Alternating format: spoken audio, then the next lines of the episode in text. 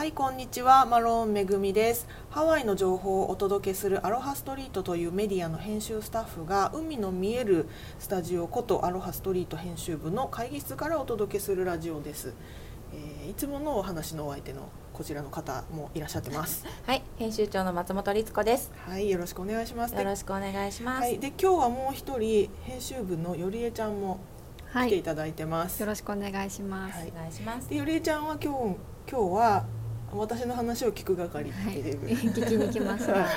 ちょっとね私あのこの場をお借りしてお話ししたいことがあって。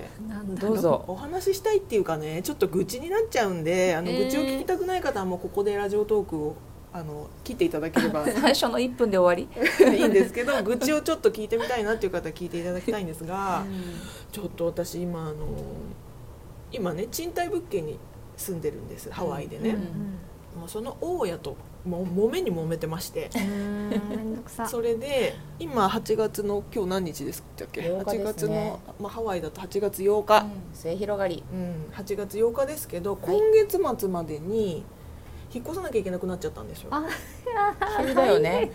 急だから今急遽物件探しをしているっていうば。状況なんですだってあっという間よ今月なんて。もうねあと3週間うんぐらいしかなうんいから、うんちょっと結構焦っていてう、ん。あのいろいろ、まあね、物件を見てるんですようん。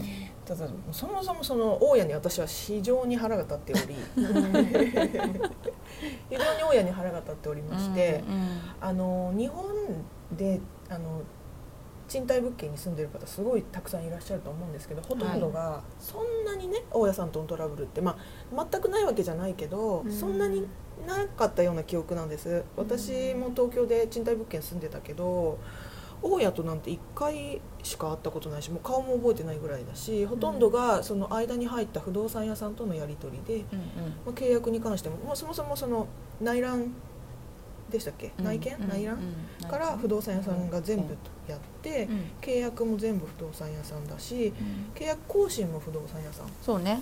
ていうのがほとんどだと思うんですよね、うん。日本の場合って。うん。で例えばですけどその大家さんと同じ敷地に住んでる例えば同じななんですか？例えば、えー、と一軒家の離れを借りるみたいな場合、大家さんが母屋に住んでて離れを、まあ、棚子が借りるっていう場合でも基本的には不動産屋さんが入って契約をする、でまあ日々同じ、えー、とエリアに住んでれば大家さんとの関わりもあるかもしれないけどお金絡みのことはねうん。大体別だよね。大家さん。うん。うん。っていう場合があるのでそんなに大きなトラブルに発展することがないかなって思うんですけど、うん。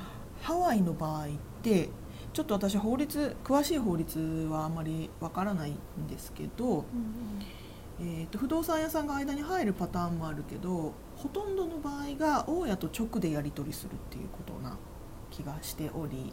そうなんだね。そっか律子さんってあんまり賃貸物件住ん私だこハワイとないんだ。でないんです。あそっか、買っちゃったんだもんね。いきなり。いきなり買っちゃって購入 ご購入。ちょっとレアなケースだよね。うんうんあのハワイだと,、うん。えー、と登録は必要なんですけど、そういう家を貸して私は副収入を得ますよっていう登録は必要なんだけど、なのでその、えー、と法律上の手続きはもちろんするんですけど、うんうん。そこに不動産屋が入らないで、えー、と持ち主その物件の持ち主である大家と,、えー、と借り入れ主である棚子が直接やり取りをして、書類を交わして、えー、とじゃあもう直接お金をやり取りする。っていうパターンがすごく多いんですよね。はいはいはい。うん。そうだよね。で確かにね。例えばその不動産の持ち主であるオーナーさん要は大家さんがハワイにいない場合っていうのがあって例えば香港のうん。資産家がうん。ハワイにマンションを持ってうんてそれをあの貸し出してるっていう場合もあるんですそういう場合は不動産屋さんがあのハワイにいる不動産屋さんがやり取りするんですけどそうね。いちゃうとね。そう。でもこちらにいる場合はもうほとんどが大家さんが直接えー、とその何ですか？うちの部屋空いてるから借りませんか？っていう広告を出したりすることすらもう全部自分でやるっていうことが結構一般的なのでそうだね。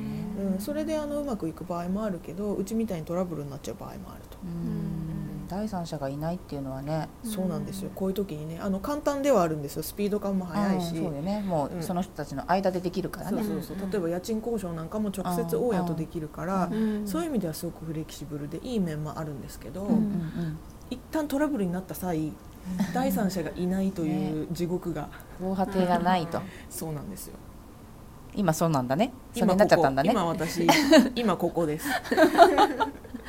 つら。そう。ちなみに私が住んでいる物件は一軒家でうん。割と大きめの一軒家でうん。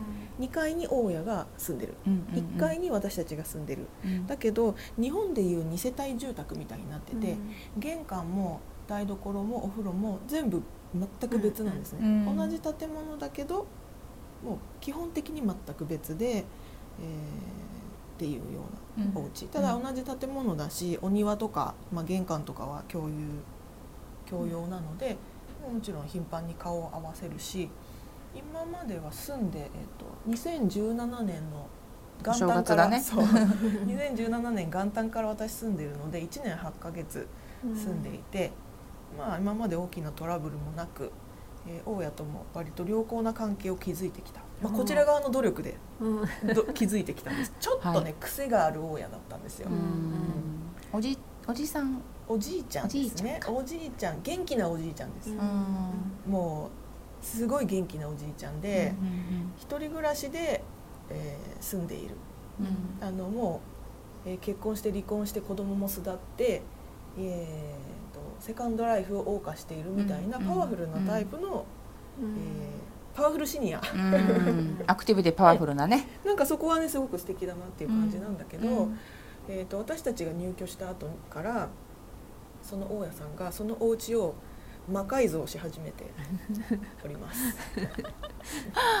おかしいな。動い私たちがそう私たちが入居した時は、実はその大家さん現在のそのおじちゃんしパワフルシニア大家さんはその家を買ってまだ3ヶ月だったんですよ。あそうなんだ。そうなんです。あのね私が今住んでる家って築100年なんですね、はいはいはいはい。結構古いですね。結構古い。歴史的そうだけど物あの手をすごく細かく入れてる家だから、うん。あの100年って言われないと分かんないぐらいうん。割とね、うん。あのちゃんとしてるんですよ、うん。だから住んでる分には全く問題ないんだけどあの大家大家というか持ち主は多分その100年の間にたくさん変わっていて、うん。私の現在の大家は最近その物件を買って、うん要は私が入居する3ヶ月前に買ったばっかり、うんだから彼が全くその自分色にねうん。染めてない時。自分色に、うん、染める前に私は内覧をして、うん。あ素敵だから引っ越しましょうって言って引っ越してきた。うんうん。で私たちが引っ越して私たち夫婦が引っ越した後に彼の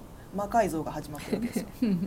あのよく日本でも田舎とかにさ行くとすごい自分の庭になんか自作の仏像を建てちゃうような人とかいるじゃないですか、うんうんではなんかこうワールドをね。そう自分のワールドをね、うん気づいちゃう、うんなんかこう自分のし家をなんかこうなんだろうシャチホコとか作ってなんかこう 通天閣みたいな、ギャラリーみたいなね。ギャラリーみたいにしちゃったり、うん秘宝館みたいにしちゃったりうんする人いるじゃないですか、はいはい。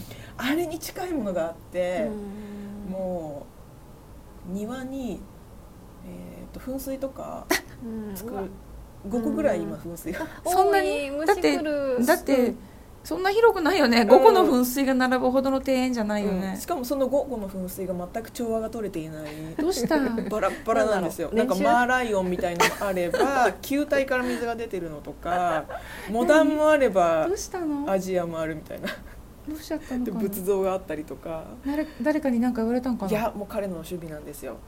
でそれはもう100歩譲っていいよと。うんもうそのうん。ねその人のもお家だしうん私たちはあくまで借りてるだけでうん口出しする問題じゃないから。ただそのす噴水の設置とかに私も夫もすごい協力してるんですね いやおじいちゃんだからさ。そっか手伝ってあげてう、んでなんかここにヤシの木を植えたいから植えてくれとか、うん。この噴水と噴水の間にヤシの木を植えたいとか、うん。あのこの池に鯉を入れたいうん。とか、でも鯉速攻死ぬみたいな、まあ、そういうのをいちいちこう温かく私たちは見守ってきたんですけどうん。ちょうど契約が更新の時期だったんですね、うん。そのリースの更新の時期で、うんうん。そのリースの更新を私たちがするかしないかで彼は戦々恐々としていた。うん。で早く返事しろって言って、うん。でまだリースのお返事するのにうん。まだ2ヶ月ぐらいあったんだけど、まああのちょっと私も考えたいし、えーどうしようかなって言ってで、まあ、ちょっとにバケーションで日本に帰ってたこともあって、うん。じゃあバケーションから帰ってきたら返事しようってしてたんだけどその間にもう大家の怒りがかなり頂点に達してしまい、結構ね夜中に電話かかってきたりとか、ちょっとねそういう迷惑行為が続いちゃったんで、あのもうちょっとそこまで行ったら私たちも無理だから、引っ越しますねって言って。引っ越すってことにしたんです、うんだから引っ越すねって言ったのが、まあ、平日の夜10時ぐらいとか。そしたらもうそこ翌日にインスペクションって言って査定っていうのがうんこう入れるから部屋開けとけってなって。そんな急に言われてもね。夜片付けるみたいな本当は法律的にはその24時間は開けなきゃいけない、要はその告知をするのに、例えば、えー、と新しいお家を借りたいという人に見せるから、えー、とお部屋を開けといてくださいねっていうのは24時間バッファーを取らなきゃいけないんだけど、あのもう突然来るんですよ。で一昨日ぐらいも私がもう会社に来てし朝出社しちゃった後にその連絡が来て、うん今日12時から人が見に来るからってなって。ダメじゃない私も脱ぎ捨てたパンツとか履きっぱなしだったんですけど。だよね。でもだからランチタイムに帰ろうかなと思ったんだけどもうだんだんイライラしてきて「うん。いいわもう私の汚いパンツ見やがれ」と思って、それでもこの家に来たいなら来い」みたいな。そんなことがねあったんですよ。ちょっとお時間なので一旦ここで切りまして、後編すいません、または続きの愚痴を聞いてください。はいお皆さん願いし一旦ますさようなら。はい。ハワイからラジオ